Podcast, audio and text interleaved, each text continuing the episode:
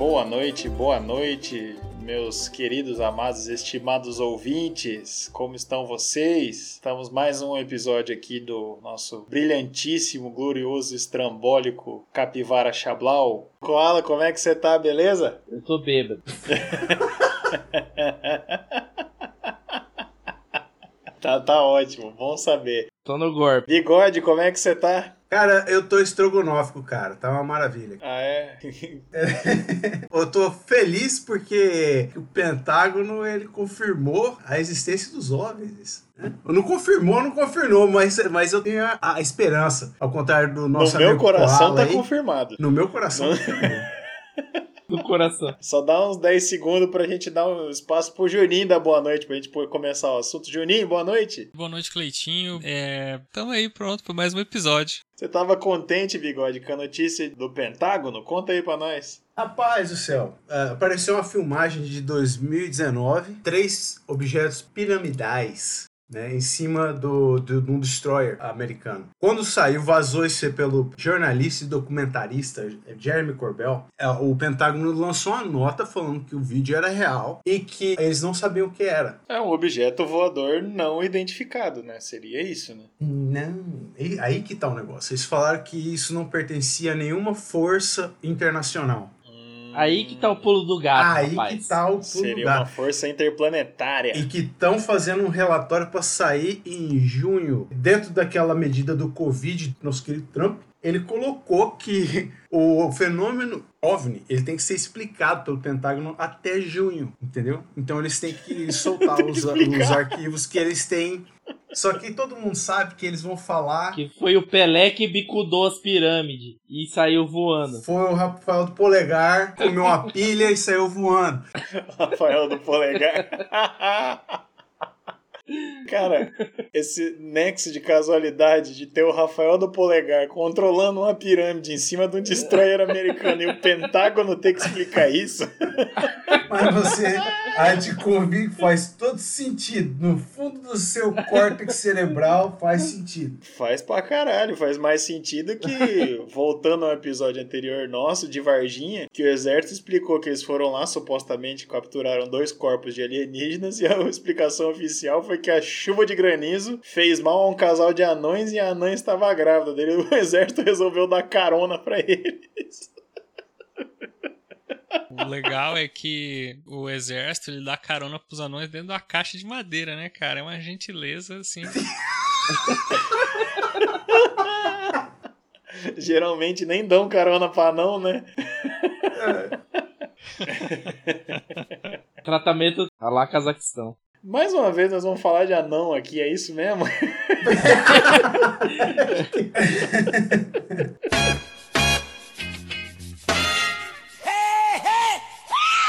Então vamos lá, meu povo, vamos, vamos falar do, do nosso grande assunto do dia hoje, que vocês devem ter visto aí na descrição. Mais uma estranheza. Hoje a gente vai falar do incidente no Passo de Atlov. Normal falar da Atlov Pass. Que é isso? Onde é isso? Que nome estranho é esse? Resumindo em uma frase. Pela cara, tá com nome de vodka. Eu entendo disso. Se fosse Natasha Pés, né? então, resumindo em uma frase. Respeita a Natasha que ela é tridestilada. Nossa! Também se fosse menos que três, matava o peão, É isso né? que eu ia falar. Os, os caras destilavam uma vez. Fala, chama o estagiário lá. Ivan, Ivan, dá um gole. Morreu. Destila de novo. chama o estagiário lá. Yenko, Yenko. Ah, deu um gole. Morreu. Destila a terceira. Chama o outro estagiário, né? Igor, vem cá, dá um gole. Né, ele passou mal, vomitou, pôs as tripas pra fora, tudo. Depois de uns dois meses, não morreu. Então, beleza. Pode invasar. Coloca na garrafa de plástico e vende essa porra. Então, o que, que rolou nesse Jet Love Pass? Resumindo em uma frase. Um grupo de expedicionários, a gente pode falar que eles não eram nem escalador, nem nada, mas sim, um grupo de expedicionários de nove jovens russos foram pra montanha e morreram. Resumindo em uma frase. Cara, que resumo foda esse. Que resumo bosta, velho. É, é porque a pessoa vai ter uma ideia do que nós vamos falar agora, porque a gente vai começar aos poucos. entendeu? A gente é um cara detalhístico, né? Nós- A gente somos detalísticos aqui nesse podcast. Você é um metódico. É um, é um homem Um tecnológico. estudioso do fato. Isso. Juni, dá uma contextualizada pra nós aí. O que que tava rolando? Que isso daí aconteceu lá em 1959, na Rússia, né? Dá- Uhum. Conta pra nós aí, como é que tava a época aí? Então, 1959 estava acontecendo um negócio chamado Guerra Fria, né? Não existia bem a Rússia, existia a União das Repúblicas Socialistas Soviéticas. Era um período que o pessoal valorizava muito os esportistas de nível olímpico, né? Dentro do regime tinha muito privilégio. Então, é, esse pessoal queria esquiar lá nesse local em Dyatlov para poder é, mostrar ah, o potencial deles, né? E quem sabe aí ganhar uma vaga dentro do- da equipe olímpica, né? Da, da União Soviética. E- Então tá, a gente tá num, num cenário bonito, então. Tem a reunião das repúblicas socialistas soviéticas, essa competição global, ninguém quer mostrar fraqueza. Aí a gurizada foi mostrar que era boa na hora de acampar. Nós somos pica, nós vamos subir a montanha lá e acampar lá, rapaz. É, Eles iam esquiar. Acho que eles iam esquiar lá também, né? Eles levaram equipamento de esqui. Tinham... É que, é que é assim, né? Você tá subindo um bagulho que tem neve, não tem muito como você ir pisando, né? Então o esqui é como se fosse a havaiana nossa pra ir no shopping aqui, entendeu? Então, não tem muito como fugir. Eles iam, ou eles esquiavam ou eles esquiavam. Não tem como, porque se você for pisar direto na neve, a neve afunda até seu joelho, né? Então. É, mas eles iam justamente pra isso, pra mostrar as habilidades. Uma coisa que eu acho interessante desse rolê lá Rolê. Passo de Atilov é o nome do lugar. é que eles foram num, num povoado que chama Mansi, que fica perto dos Montes Urais. Clima bem ameno, que chegava até menos 40 graus Celsius. É, por aí. Por aí. No, no 50 dialeto do povo desse Mansi, né, que é o povo local lá, o nome das duas montanhas significava Montanha dos Mortos e a segunda significava É, literalmente não vá lá. É o nome Exato. da montanha. Eles foram. Eles deram peteleco nos cocos do capeta, tá ligado? Eles não estavam nem aí pra autoridade, né? É, é mais ou menos isso.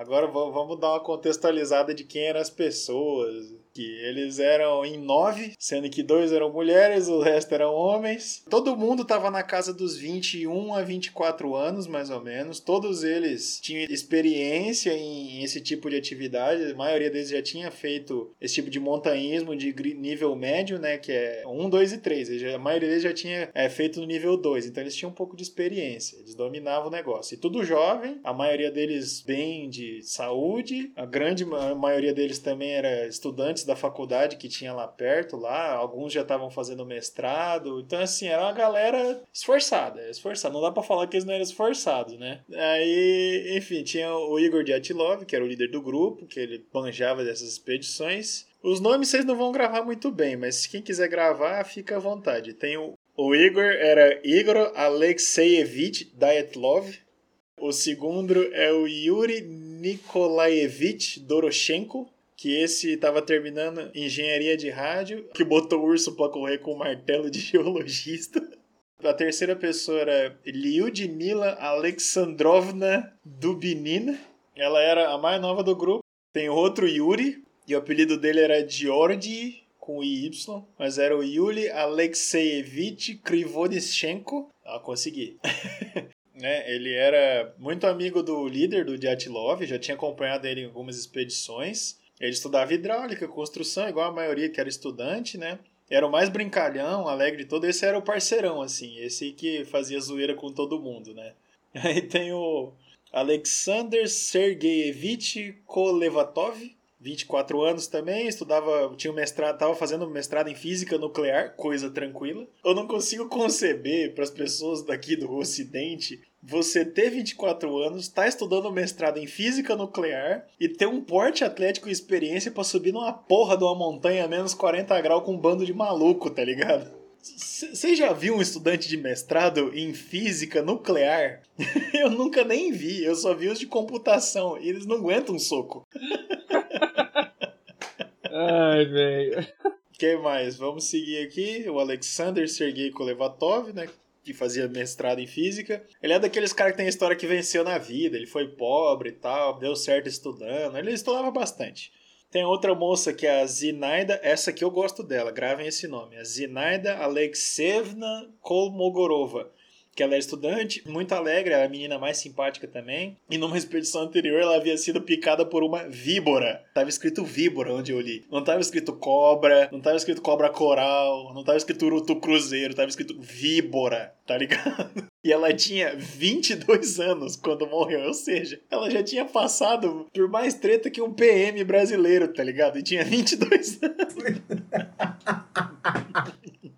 Tem outro, o Ruslen Vladimirovich Slobodin, Slobodin também, 23 anos. Outro que era atlético, era simpático, tudo, mas ele era na dele e tinha acabado de se formar. O Nikolai Vladimirovich Tibalks Brignolis, esse foi fácil de falar. Ele tinha 23 anos também, tinha acabado de formar engenharia civil. Parecia ser amigão de todo mundo, assim, era boa praça. Cara, esses, esses nomes aí você tá inventando tudo. Você tá tirando da, da lista de dos titulares do Dortmund. do Dortmund. Do Borussia Dortmund. é, vamos lá, vamos seguir. Tem mais dois aqui ainda.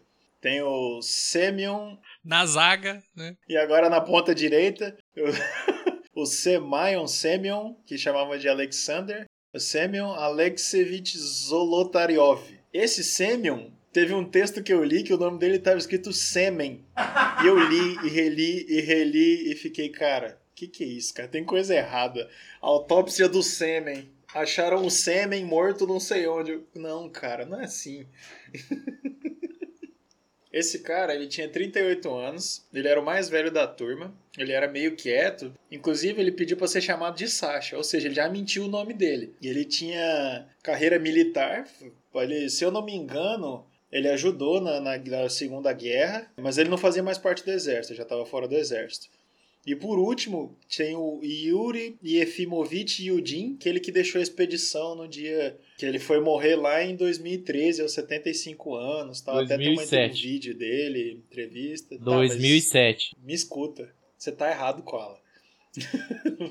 Nós vamos ter que brigar aqui mesmo, com todo mundo olhando. Exatamente.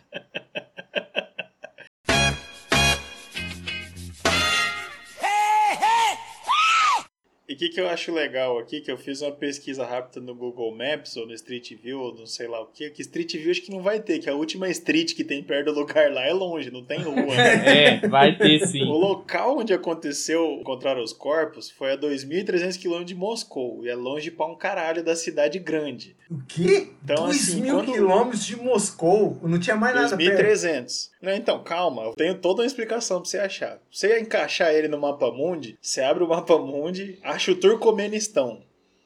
Você, é fácil de achar o Turcomenistão? Não. Então, a referência é essa. Vai vendo. Você achou o Turcomenistão, mede em linha reta e vai subindo seu dedo, vai subindo um pouquinho. Passou do meio da Rússia, você chegou nesse lugar. Então, assim, é muito longe. É muito Pode longe. Uma tipo, referência assim que a gente conhece é para lá do olhão, né?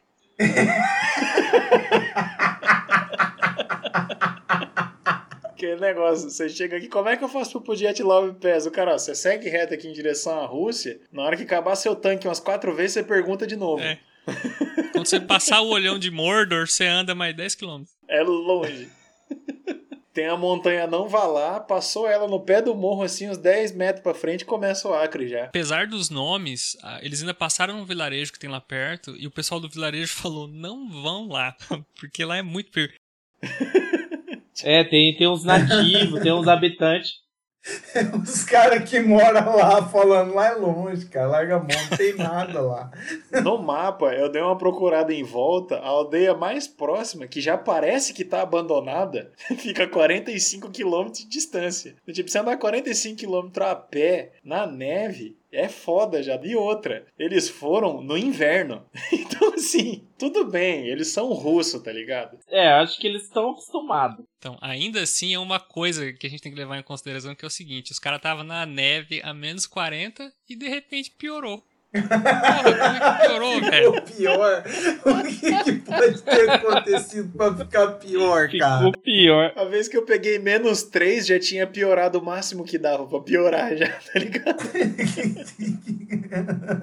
Bigode. E daí eles foram pra montanha, acamparam lá e sumiram. E como é que foi as buscas? Então, o Jatlov tinha falado pro pessoal do grupo que ia mandar uma mensagem lá pelo dia 12 pra avisar o que tava acontecendo, onde que eles estavam. Peraí, os caras vão pro morro, eles começam a expedição dia 21, falam, ah, lá pelo dia 12 eu mando notícia. a preocupação dos caras, né? Mas tá bom, a gente tá falando isso lá em 1900 Guaraná de rolha. Entendeu? Respeita o rapaz, o cara é russo. A coisa é diferente. Tem, tem neve pra tudo que é lado. Então, eu fico me perguntando, o que, que esses caras quiseram fazer lá? Mas você para e pensa, você tá em 59 na Rússia, você já estudou tudo que você tinha para estudar. Você é jovem, tudo. Ah, tá fazendo alguma coisa? Não, bora subir no morro ali, bora. não, não no, no morro ali. Era o Morro da Morte. Amarra as coisas nas costas. Pô, bora desbravar essa parte da Rússia aqui que ninguém sobrevive é, lá, tipo, nem não planta. tinha muito o que fazer. Eles cara. foram justamente na Montanha da Morte. Não, é... Esse que foi, não, vamos lá, velho. Montanha da Morte, qual é? no shopping, cara. Entendeu? Mas eles foram mesmo para mostrar que eles eram fodão, tá ligado? Não, a gente vai porque, é porque não tinha nada pra fazer, velho. É por isso. Na idade da pedra, os caras morriam de paulada na cabeça com 20 anos. Hoje em dia, não. A gente tem videogame, a gente tem conta pra pagar, porra, né? Mano, era uma época diferente, cara. Então, por isso, não tinha muito o que fazer. Porra, tinha chumbo na gasolina, cara. Era coisa diferente. era a época do Indiana Jones. Você tinha que descobrir uma caveira de cristal. É isso aí, entendeu? O talco vinha com amianto naquela época, né? e olha que só rico comprava talco.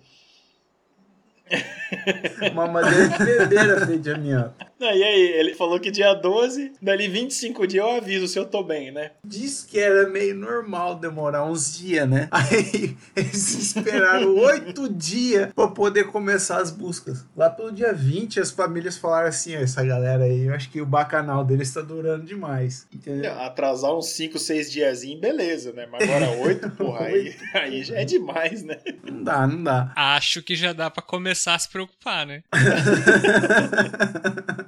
Aí diz que os caras resolveram até o dia 20 começar as buscas. Aí no dia 25 eles acharam o acampamento deles por meio de um avião e a barraca estava caída e com um pouco de neve em cima. Um pouco. Então, ou seja, já acharam de avião o bagulho. Então você vê que os caras não estavam num lugar fácil. A barraca estava enterrada já quase no meio. Tava só um pouco de neve.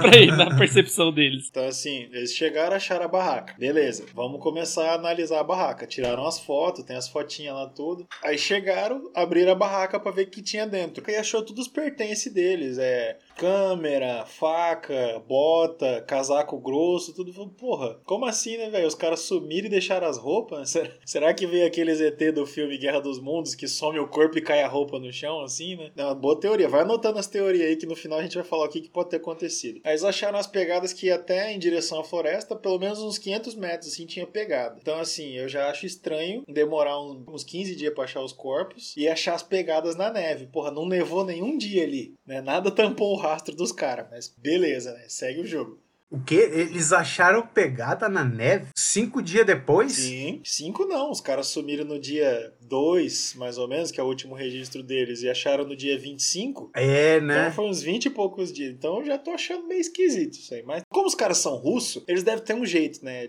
Saíram da barraca, andaram esses 500 metros seguindo as pegadas, elas iam em direção à floresta. Aí eles entraram na floresta, encontraram dois corpos do lado de um pinheiro bem grande, uma árvore grandona. Eles estavam meio que cobertos com alguns galhos, né? Eles usando roupa de ficar dentro da barraca, assim, tipo igual uma terça-feira no Brasil, entendeu?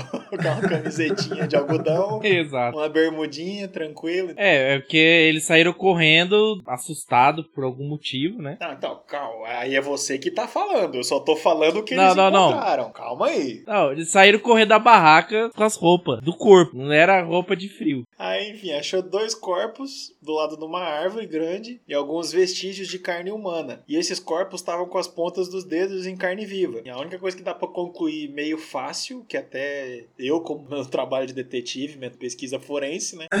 Dá pra ver que eles tentaram subir a árvore e esfolaram o dedo. Como tava frio, é capaz de eles não terem sentido direito o dedo esfarelando na hora que tentou subir na árvore árvore. Né? Não, é, deve ter per perdido parte dos dedos, parte da mão. E aquele negócio, como já foi frisado antes, eles foram no inverno russo pra montanha e do nada a situação do clima piorou. Aí, uns 280 metros mais pra frente, eles acharam o líder da equipe, meio que indo em direção de volta à barraca. As pegadas indicavam que eles foram num sentido e depois eles tentaram voltar pra barraca pro outro sentido. Aí eles acharam o líder da equipe, que é o Love, deitado de barriga para cima e meio que protegendo o rosto. Tava ele lá morto, né? Jogado lá. Um pouquinho mais pra frente dele, uns 200 metros, tava o Rustin, tinha uma fratura, coisa básica. Do topo da cabeça até a têmpora, mais ou menos. Uma fratura de 17 centímetros.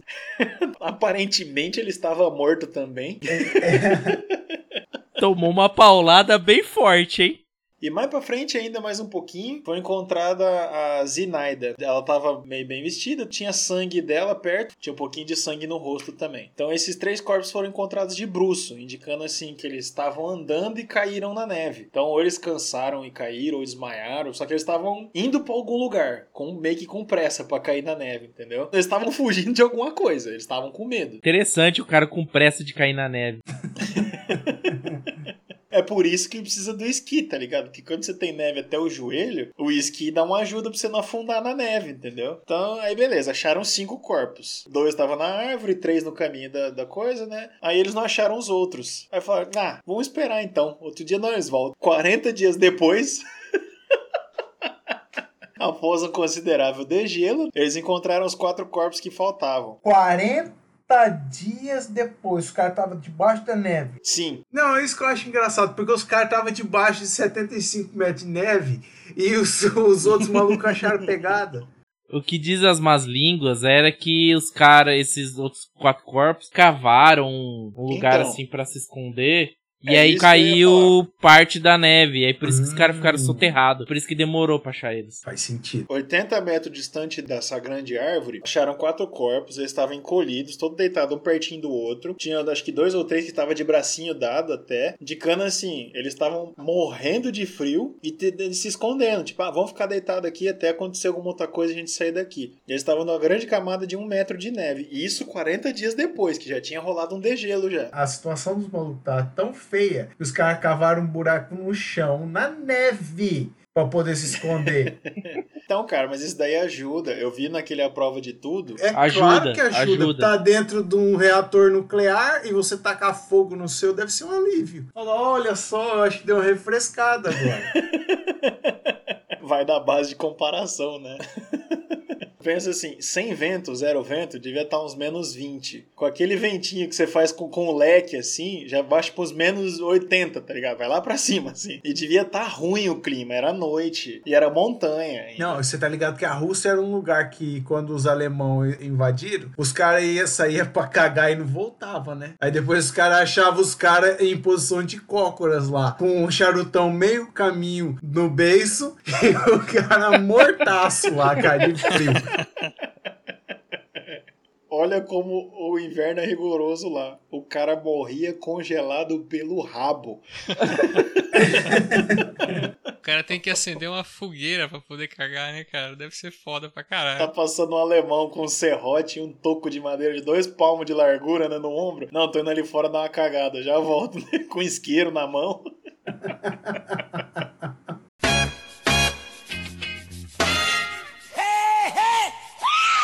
Acho que todo mundo aqui tem uma teoria pessoal, o que não, não se encaixa nas teorias que estão aí no mainstream, entendeu? Então eu queria ouvir de vós senhorias, dessas pessoas platinadas, quais seriam as suas teorias? Vamos começar pelo Juninho. Juninho. A minha teoria é: eles foram pra um rolê com preto.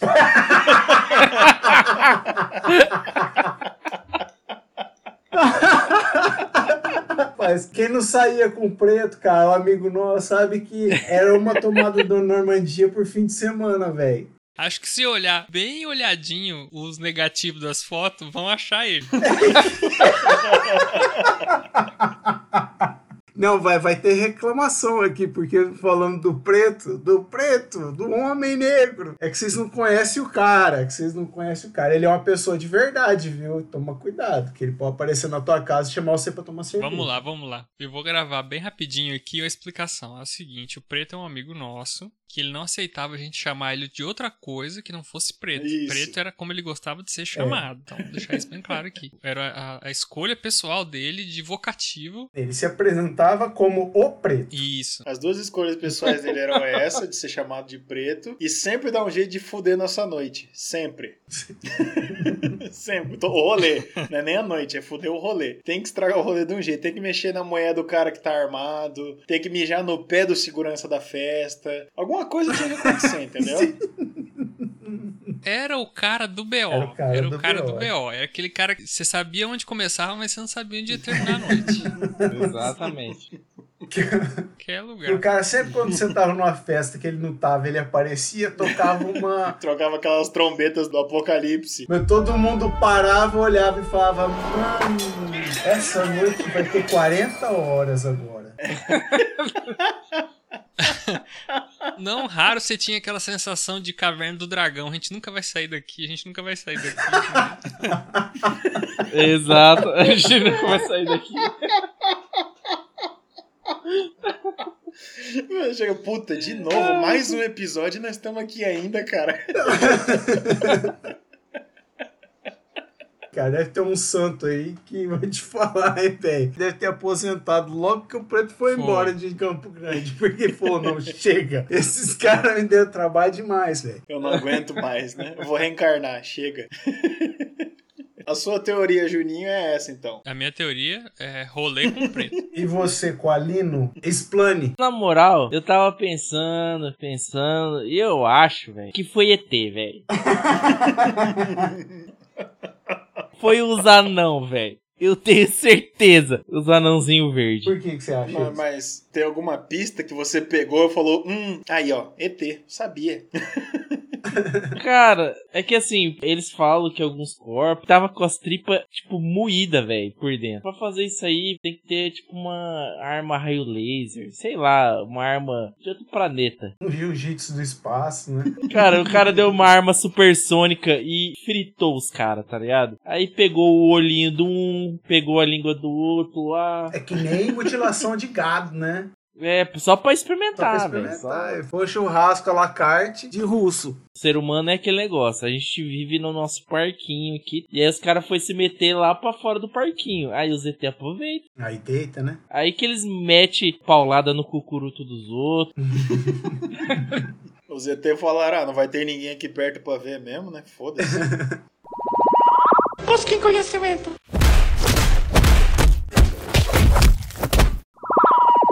O documentário do Discovery, gente. Vamos falar sobre esse documentário, pelo amor de Deus. Esse documentário é top, velho. Como documentário de altíssima qualidade investigativa, ela começa já com a possibilidade Eu assisti 15 minutos. É irrefutável, a possibilidade é irrefutável. irrefutável. Ela começa com a única possibilidade irrefutável, que, claro, óbvio, foi um Yeti. Foi o pé grande da O No Rússia. grande. Discovery. Os caras que tem a semana do nazismo, os caras têm a semana do tubarão. E tem um documentário falando que é o Yeti. Semana da sereia. Tem o do dragão também, porque todo mundo sabe que é verdade, né? Agora começou. Documentário de dragão, documentário de sereia. Eu assisti esse documentário uns 15 minutos só. Eu não, não consegui. A primeira cena é um cara de terno, provavelmente é o narrador na versão original. No fundo, tipo um telão com a imagem do documentário. É, hoje vamos investigar um incidente no passo de Yatlov que provavelmente foi causado por um Yeti. Já na lata. Assim, pá, de cara. Dá três minutos do documentário, eles começam a falar assim: ah, porque é um mistério muito investigado. Encontraram um corpo assim, outro assim e tal. E a única pessoa que tava viva na época, que morava no vilarejo lá perto, que ainda tá viva até hoje, ela disse que foi um Yeti. Daí ela fala: é, porque quando a gente andava no mato, a gente não podia assoviar, porque o Yeti assovia e ele não gosta que assoviam. Então é provável que foi o Yeti. Eu, tá. Não, é porque o Yeti assoviava. O jeito que ele se comunicava era meio que assovio. Quando o humano assoviava, ele ficava puto. Ele assovia e você não pode assoviar de Não, volta. a lenda é essa. O Yeti assovia. Você não pode assoviar na floresta dele, entendeu? Ele falou, "Ô, tá assoviando na casa dos outros aí, ô vacilão. É tipo o cachorro quando mija no poste do outro, o outro tem que voltar pra mijar de volta, entendeu? O Yeti ficava com medo de alguém assoviar na redondeza dele. Puta merda, acabei de assoviar dois hectares. Me vem esse maluco aqui e começa a assoviar. Eu tô vindo assoviando faz três dias em linha reta aqui, moço. Aí escuta um assovio lá embaixo, tem que voltar pra ganhar o terreno de novo. A véia que fala isso aí, se eu não me engano, nessa época que aconteceu, ela tinha uns 3 anos. 3, 4 anos. Ela disse que tinha 5 anos e lembra de tudo. É, tinha 5 anos e lembra de tudo. Mas, pô, ela é uma senhora, né? Porque ela não tem por que mentir. É, lógico. Meu irmão, eu não lembro que eu fiz meu aniversário dois anos atrás, moço. Eu vou lembrar de cinco anos.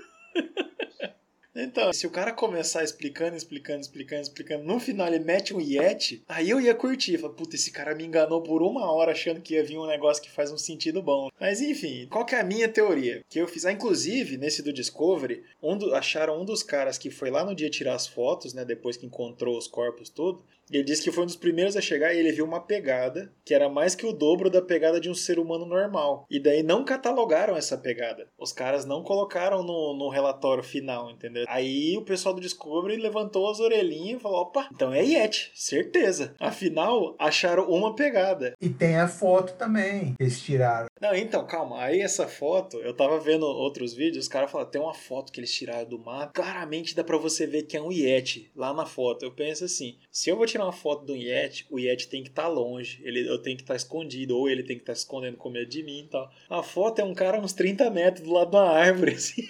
Eu enxerguei a mesma coisa. Como que você chegou tão perto da, do Yeti e tirou uma foto só e não relatou, não voltou pra contar pros outros, não tirou mais foto? Isso, eu vi a mesma coisa. Antes do documentário, que já tinham se passado 50 anos, ninguém tinha visto essa foto. Então acho que eles deram uma forçada boa aí nessa foto. Ali o que dá a sensação é meio que o cara de costas, encostado na árvore, tá ligado? Sim. Mas aí é o Yeti. Não, velho, eu tô vendo a foto aqui, dá pra ver que parece um cara com casaco, porra. Exato, é o cara de casaco.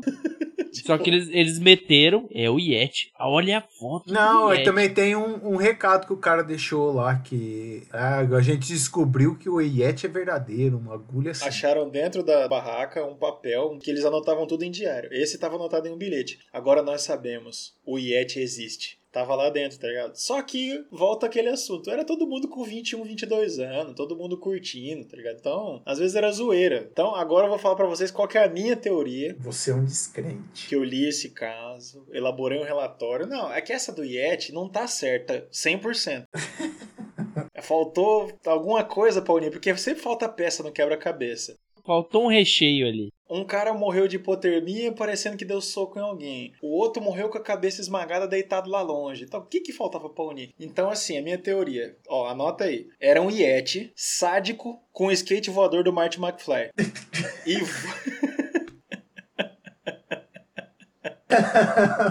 Acho que eu entendi. Eu acho que eu entendi. E ele era sádico. E eu vou explicar tintim por tintim essa teoria. Você tem minha atenção. É, desenvolva, tá ficando bom. Vai, vai, vai, desenvolve. Continue, continue. Desenvolva, desenvolva. O que mais me intriga de toda essa história é o seguinte: todos eles estavam com pouca roupa para enfrentar o frio, ou quase nenhuma, e rasgaram a barraca de dentro para fora. Então, assim, foi um susto da porra. Eles falaram: ai, caralho, sai, sai, sai, sai, sai. Não botaram roupa nada e correram cada um pra um canto no mato. Os caras são russo, estão na Rússia, no inverno, na montanha, jovem, atlético, com experiência nisso. E ficaram com medo, velho. Então, só pode ser o Yeti sádico com o skate voador. Não tem como não ser. Porque Yeti eles devem até assustar, mas no skate voador, mano, imagina o medo que dá.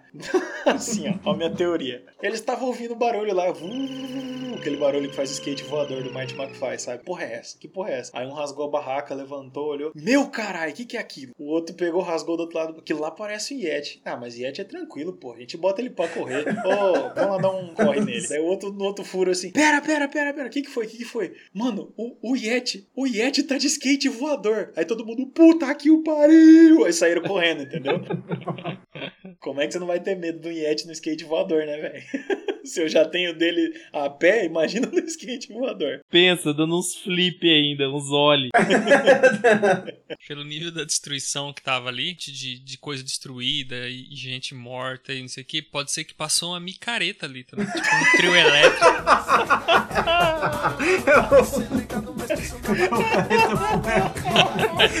Os caras foram atacados pela carreta furacão. Às vezes o motorista do trio elétrico errou uma curva depois de Ilhéus, né? E foi parar lá na Rússia. Com os cordeiros segurando a galera da badá, tudo. Os caras foram atropelados pela pipoca, velho. E aí já não tem o que fazer, né? Tá com sede? Tô! Júnior, eu acho que essa sua teoria dá pra descartar por um motivo. Que geralmente onde essa galera passa, fica muito mijo e latinha, tá ligado? E não tinha lá no dia. É verdade, né, cara? Mas assim, muito.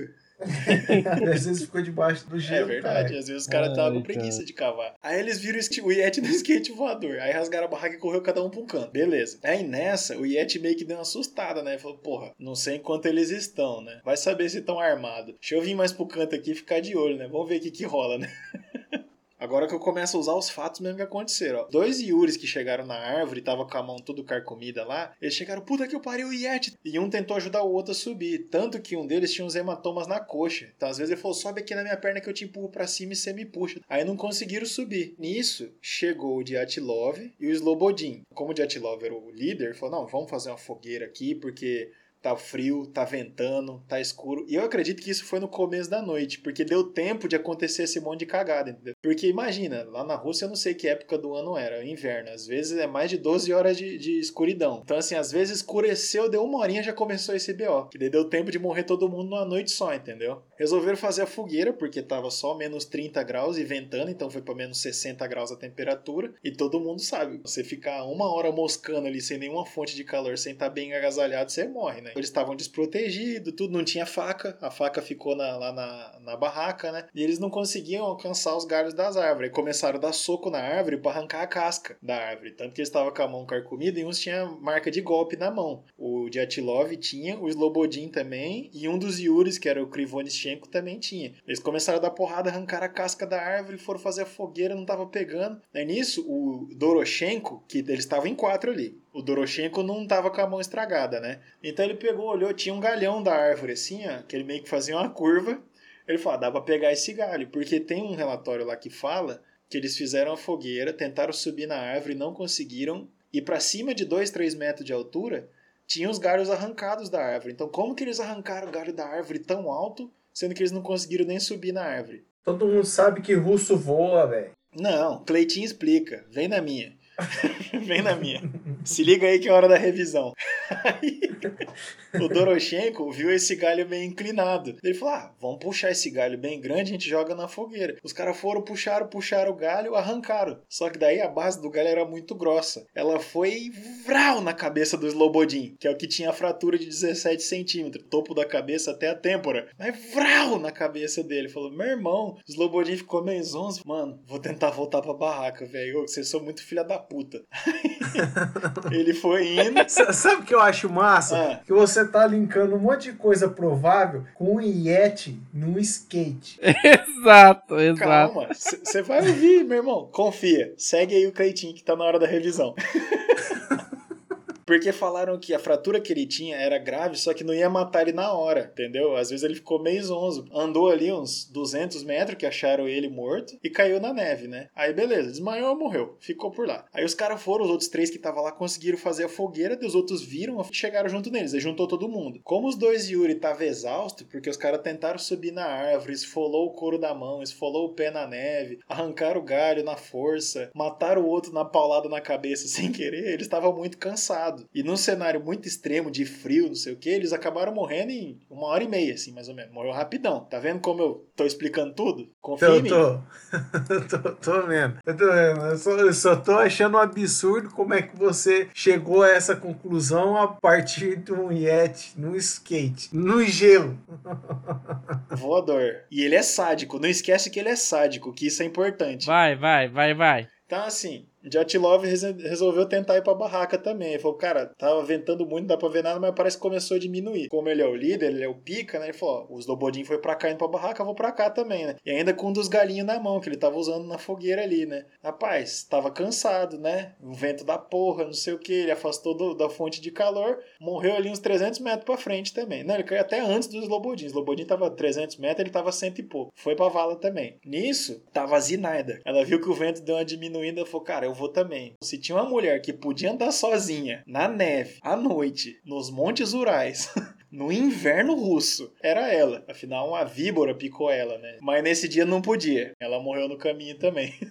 Só que como ela fez menos esforço que os caras que acenderam a fogueira, ela foi até um pouquinho mais longe. Ela foi uns 100 metros mais pra frente e caiu morta lá. Tanto que ela não tinha escoriação, não tinha sangue em volta dela, mas não tinha aquele monte de hematoma igual os outros caras, né? Nisso, morreu cinco já. Agora que começa a explicação ficar meio nebulosa, né? Como é que explica o Yeti com essas coisas que aconteceram? Aí os outros quatro que ficaram esperando por um tempo, viu que ninguém tava voltando, falou, puta que o pariu, a fogueira apagou. Então, quando a fogueira apaga e você tá num ambiente desse, a melhor maneira de se esconder do frio, você tem que cavar um buraco, entrar dentro, porque o vento, que diminui a temperatura nos 20 graus, vai ficar só menos 15 a temperatura para você, entendeu? Talvez você sobreviva. Então, beleza, eles acharam uma encosta, cavaram o buraco, entraram dentro do buraco. Eles foram ficando lá dentro, com frio, com frio, com frio. Foram, não tava conseguindo se mexer, andar, o barranco caiu em cima deles e eles morreram. Aí, olha só, agora que começa o negócio ficar legal. Dos quatro que estavam no buraco. Agora? Isso.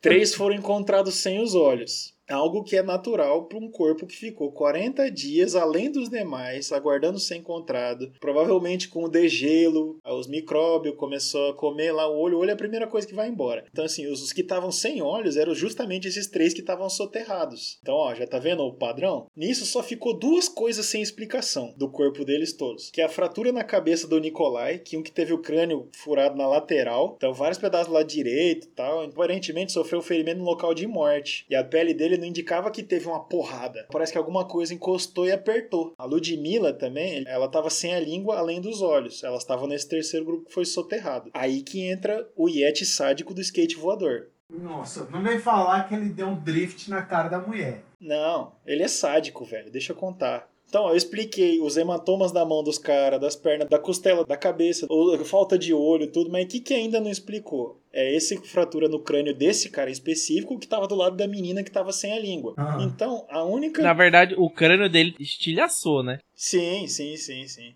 Pista circunstancial que coloca o Yeti na cena do crime é uma pegada perto da barraca. Só que assim, eu acho que dá para desconsiderar, porque ele tava de skate voador. Às vezes alguém na hora de sair deu uma ajoelhada e ficou parecendo uma barraca, uma pegada lá, então isso daí é circunstancial, ele tava com o skate voador. Então o que, que ele fez? Ele, depois que ele voltou, deu um tempo, ele falou, puta rapaz, todo mundo morreu. Não esqueça que ele é sádico. Ele chegou, viu ali o de Mila, era mais novinha, assim, porra, que gatinha, né, velho? Vou lá dar um beijo na boca dela. Ele é sádico, não esquece. Aí ele apoiou na cabeça do Nikolai, Crack! Quebrou o crânio do Nicolai, pegou a Ludmilla, deu um beijão na boca dela, chupou a língua dela, arrancou a língua e foi embora. E é isso a explicação de tudo que aconteceu. Nossa, velho. Que? Meu Deus, velho. Meu Deus. Veio, isso pareceu uma daquelas loucuras de cachaça que um tenta explicar pro outro. Onde que foi parar o preto? O preto tava tentando beijar a mulher, arrancou a língua dela. Entendeu? Aí você, puta que pariu. Ele é o Yeti, velho. Ele é forte. Cleitinho. Ele, numa chupada, ele arranca a língua na pessoa. Você, você está drogado? Eu não ouvi os aplausos ainda. Cadê meus aplausos? Que aplauso. Puta história bosta, velho. Criatividade foi 10, hein? Criatividade foi 10. Mas a explicação foi um lixo, um lixo. Ô louco, meu irmão. Eu não expliquei todos os hematomas deles? assim, ó. É, ué. Puta história bosta. Mas foi bem amarrada. Que loucura, velho. O cara, ele amarrou, ele tentou explicar racionalmente as coisas que aconteceu. Até lá dá uma porra do Yeti no skate voador, velho. Sádico. Sabe, você, você é, é a culpa do Brasil tá do jeito que tá. É nesse tipo de retórica que surge a Terra plana.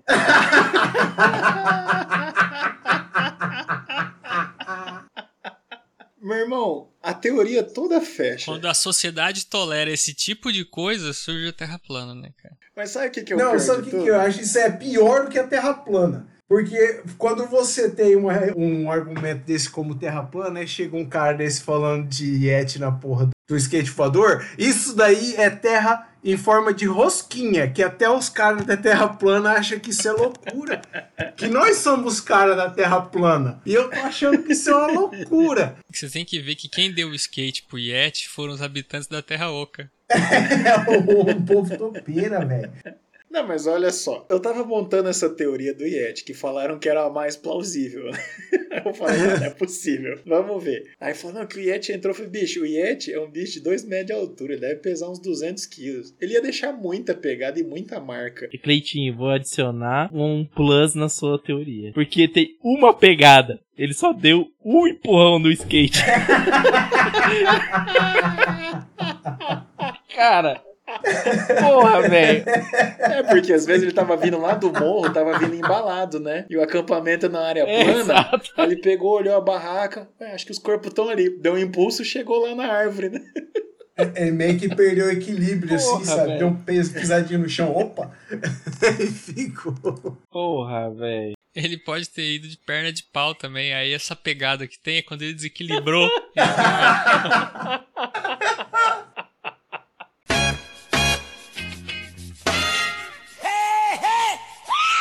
Então é isso, pessoal. Né? Hoje nós ajudamos vocês a conhecerem o incidente do- da passagem de Atilov lá na Rússia. Um local tranquilo, sossegado. Deve ter turismo hoje em dia lá, né? Fácil de chegar. Cada 15 minutos passa um ônibus na frente, né?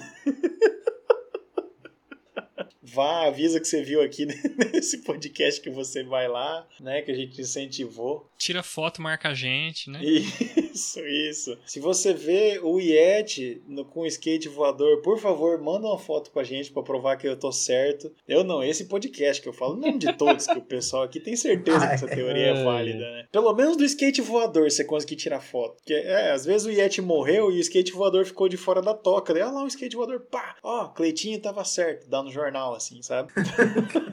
Manchete. Cleitinho estava certo. Em russo, né? Aí tá uma foto de uma capivara com aquele chapéu russo na cabeça. É, o Kleitovski estava. Sertovs. Então, gente, é isso. Vocês ficaram sabendo um pouco mais com alguns detalhes que talvez outros não tenham passado, né? E a toda a pesquisa forense feita pelos nossos estudiosos aqui, né? Nas pistas. No, no Twitter, segue a gente lá, que a gente interage bastante lá, posta as coisas. Abraço aí pra todo mundo. Um abraço de novo pro pessoal da Rússia, né? Porque eu já mandei um abraço antes, mas hoje nós estamos contando a história da Rússia. E lá no histórico nosso tem alguém da Rússia que já ouviu alguns minutos de algum episódio pra trás nosso. Então, um abraço aí pra você, Pavlyuchenko, né? Que tá ouvindo a gente aí. Se puder dar um pulo lá nos Montes Urais pra ver como é que é a bagaça lá, manda um salve pra nós aí. Imagina um salve em russo, né? Mas beleza. Salvovski pra você. Pessoal, se quiser se despedir aí, Koala, Juninho, Bigode. Vou, vou mandar meu abraço aqui também. Hum. Um abraço aí pra toda a família que acompanha nós. Só curte a vida aí, irmão. Bebe a cachaça, bebe a vodka. Então, um abraço a todo mundo que tá ouvindo, nossos ouvintes, enfim, e um abraço também pro Yeti, que pra vocês é Yeti, mas pra mim é Irineu, que ele é meu parça, sei o nome dele. A Irineu, abração aí, tu é firmeza, viu, mano? Sacanagem que você fez com a língua da mina lá, mas eu entendo, você é Yeti, né? Então é isso, fiquem todos bem, boa noite, se cuidem, um abraço e ouçam nossos outros episódios, são muito bons, inclusive o dos anões, da cidade dos anões lá, vocês vão gostar. Tchau, tchau, boa noite. Boa noite. Tchau, abraço. Boa noite.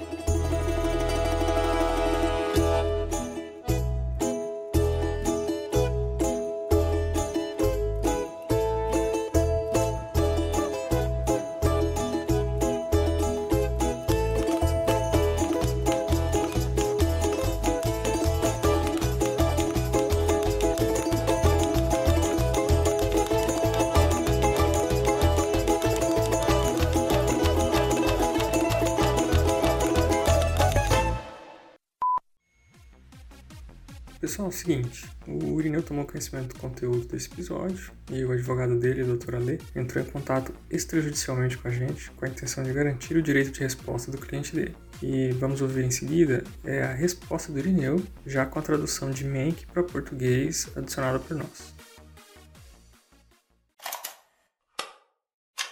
Salvovski, Saudações. Irineu Uraismenk, Me chamo Irineu, sou o Yeti dos Urais. Goi Grota Mobili Quando vi as barracas reviradas, eu fui com meu skate voador até lá para ajudar. Mas quando eu cheguei já era tarde. Em minha defesa, eu jamais feri um ser humano. Nem a velha Mansi desrespeitosa. Irineu. Rai. Mansi Babushka.